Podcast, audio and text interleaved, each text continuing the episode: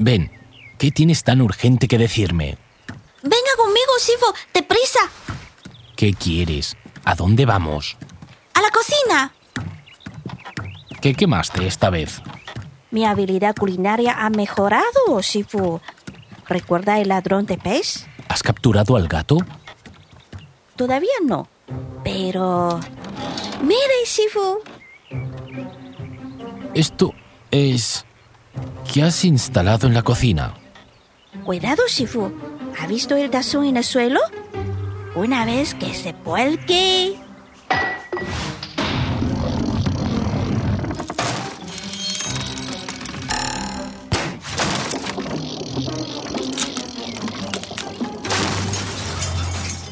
Eh, la última fase necesita mejorarse. Interesante. Este artificio en cadena es creativo. Te deseo éxito. No está mal, mi Lian Huanji. ¿Verdad, Shifu? Parece que has preparado la lección antes de la clase. El nombre completo de Lian Huanji es encadenar juntos los barcos enemigos. En realidad tiene dos significados. Uno, es como tu trampa mecánica, implica el uso combinado de varias estratagemas que se desencadenan una tras otra. En cuanto a su significado original, lo comprenderás tras conocer la siguiente historia.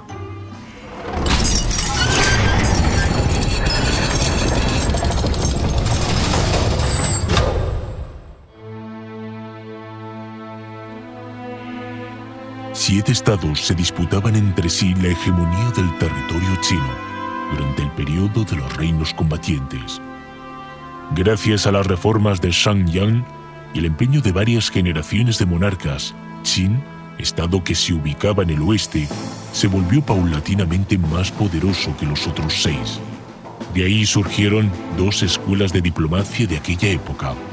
La Alianza Vertical, que se trataba de la coalición de los seis países del este para afrontar a Qin, una unión de los países más débiles, y la Alianza Horizontal, que representaba la asociación de cierto estado oriental con Qin, con miras a contener a otros competidores. Con las actividades de los diplomáticos de ambas escuelas entre los países, la situación variaba constantemente. En el año 318 a.C., Qin derrotó el ejército de cinco países de la Alianza Vertical en la batalla del Paso Hanku. Luego forzó Wei a retirarse de la alianza y coligarse con Qin mediante trabajos de Zhang Yi, representante de la escuela de la Alianza Horizontal. Ahora, el objetivo de Zhang Yi era romper la asociación entre Chu y Qi.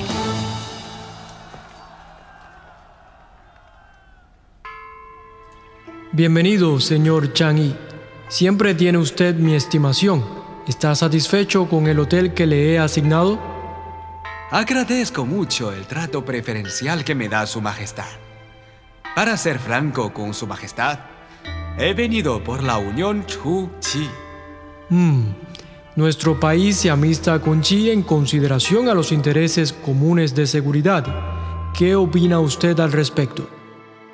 En la actualidad, Chu, Qin y Qi son los tres reinos más potentes del mundo. La unión de cualesquiera dos de los tres superará al tercero naturalmente.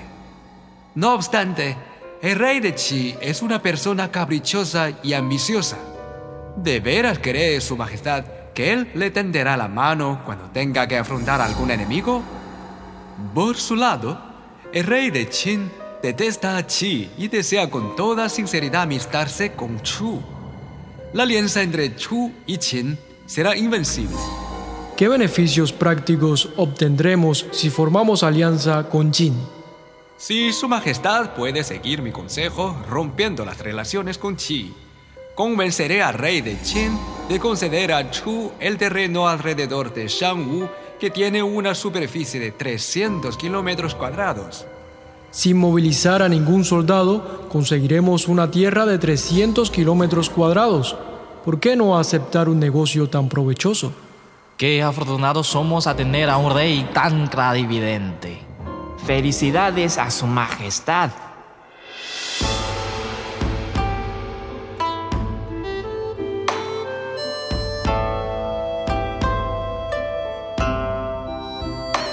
Las 36 Estrategias Chinas, una producción de Onda China. Encadenar juntos los barcos enemigos.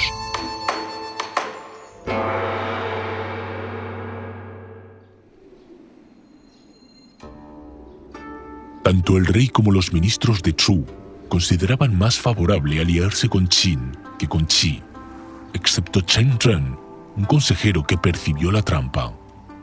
Señaló al rey que era imposible cumplir este negocio que parecía muy rentable y que el único beneficiario de la ruptura de los lazos entre Chu y Qi sería Qin.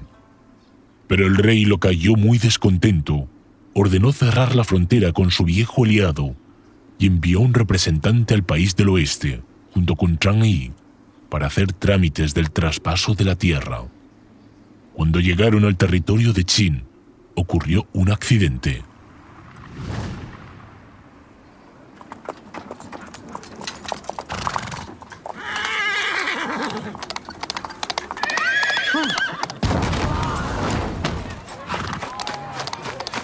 ¡Ay, señor Chang Yi! ¿Cómo se cayó de la cabeza? ¿Está bien? Ay, creo que se me quebré la pierna. Qué mala suerte tengo. Entonces, ¿qué vamos a hacer? No se preocupe. Mis sirvientes me llevarán al médico. Pero temo que no podamos entrevistarnos con el rey de Qin por el momento. Descanse en el hotel y espere mis noticias. ¿Cómo le parece? Entonces, Zhang Yi hizo que el enviado del rey de Chu esperara tres meses. Muy ansioso de obtener la tierra, el rey de Chu no puso en duda a Zhang Yi, sino a sí mismo. Seguro que el rey de Qin no está satisfecho porque nuestro país no ha roto por completo las relaciones con Qi. Ya sé qué debemos hacer. El remedio del rey de Chu resultó mandar a un guerrero valiente y tosco a Qi e injuriar al rey de este país por todas partes. De esta manera, airó exitosamente a su contraparte quien envió un mensajero a Qin para manifestar su buena voluntad y el deseo de castigar Chu junto con la potencia occidental. Chang Yi no se presentó en la corte del rey de Qin hasta este momento. A la puerta del palacio se encontró con el representante de Chu, que se había quedado estancado allí por tres meses. Lejos de sentirse apenado, se aproximó a él. Señor representante, ¿por qué todavía está aquí? Por fin aparece, señor Chang. He estado esperando que usted se hable con el rey de Qin sobre la concesión de la tierra de 300 kilómetros cuadrados. Perdóneme, señor representante. ¿Qué tierra de 300 kilómetros cuadrados? Dije tres. Tres kilómetros cuadrados de tierra de mi propio feudo que estoy dispuesto a ofrecer al rey de Chu. Para este tipo de negocio no hace falta la aprobación del rey de Qin. ¿Qué? ¿Cómo se atreve a engañarnos de esta manera, Chang?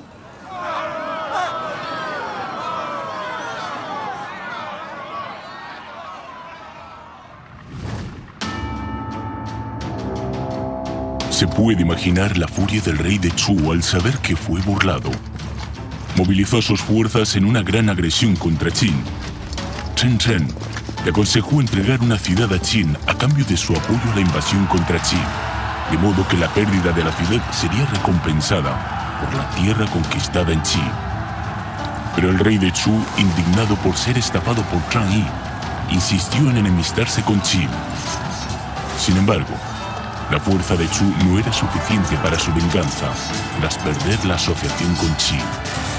Como resultado, el ejército de Chu sufrió dos derrotas significativas ante su rival de Qin. Al informarse de esta noticia, los estados vecinos Wei y Han invadieron Chu, saqueando la casa incendiada. Sin otras opciones, el rey de Chu tuvo que conceder dos ciudades a Qin para pedir la paz.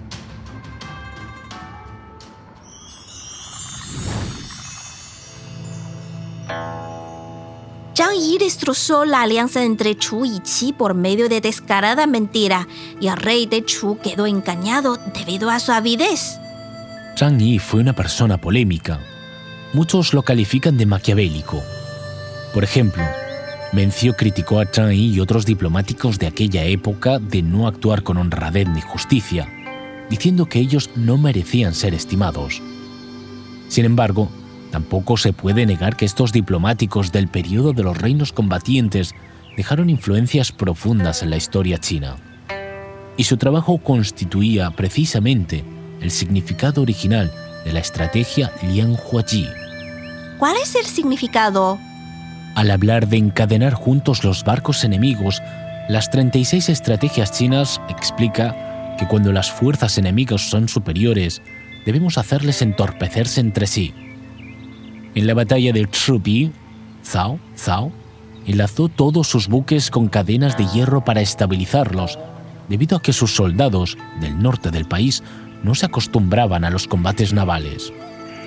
Cuando el contrincante asaltó su flota con fuego, las llamas se extendieron entre los barcos encadenados, provocando enormes pérdidas en el ejército de Zhao.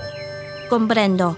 En realidad, la sustancia de encadenar juntos los barcos enemigos es desencadenar la liga de los adversarios.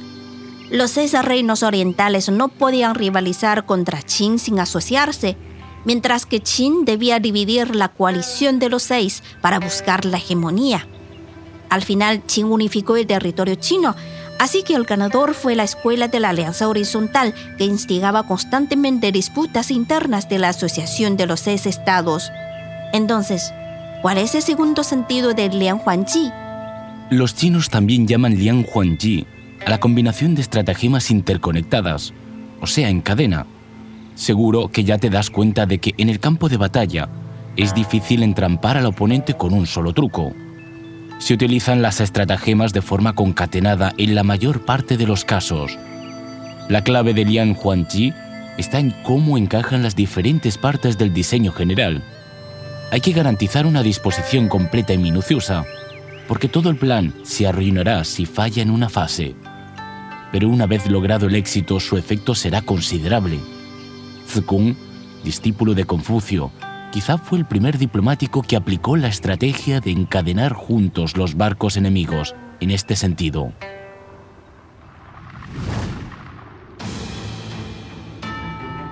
El comandante Tian Chan del reino Qi estaba dispuesto a conquistar el estado Lu. Zikong, como nativo de Lu, se ofreció para resolver la crisis. Primero convenció a Tian Shan de cambiar su objetivo de Lu hacia Wu. Luego incitó al rey de Wu, Fu Chai, a atacar Qi en una agresión preventiva. Cuando Fu Chai manifestó su preocupación por el posible asalto de Yue, Zikong persuadió al rey de Yue, Huo Jian, a apoyar la invasión de Fu Chai contra Qi y luego actuar según la situación. Después viajó a Qin para advertir al duque de este estado de que Wu seguramente desafiaría su posición una vez que obtuviera la victoria contra Qi. Como esperaba Zikong, Fu Chai derrotó al ejército Qi y continuó su expedición para enfrentarse con Qin. Aprovechando esta ocasión, Wu Jian ocupó la capital de Wu y eliminó a esa potencia. La diplomacia de Zikong, primera aplicación de Liang Huanqi, registrada en la historia china, garantizó la supervivencia de Lu, debilitó a Qi, exterminó a Wu, fortaleció a Qin e hizo surgir a Yue, transformando en gran medida el panorama geopolítico del periodo de primavera y otoño. La historia sobre la lucha entre Wu y Yue que hemos mencionado en varias ocasiones fue solamente un eslabón de la enorme cadena de acontecimientos históricos propulsada por un personaje tan extraordinario. Si fue una estrategia tan complicada, nadie la puede manejar excepto los estrategas y diplomáticos de máximo nivel, ¿verdad? No necesariamente. En los fraudes de telecomunicaciones, los estafadores orientan y guían paso a paso a las víctimas para que caigan en sus trampas mediante una serie de trucos. Nos enganchan con diversas estratagemas entrelazadas, de modo que no podamos librarnos fácilmente. Pero la contramedida más eficiente de Lian Huanqi es precisamente la última de las 36 estrategias chinas que trataremos la próxima clase. ¿Retirarse? Estoy ansiosa por aprenderla.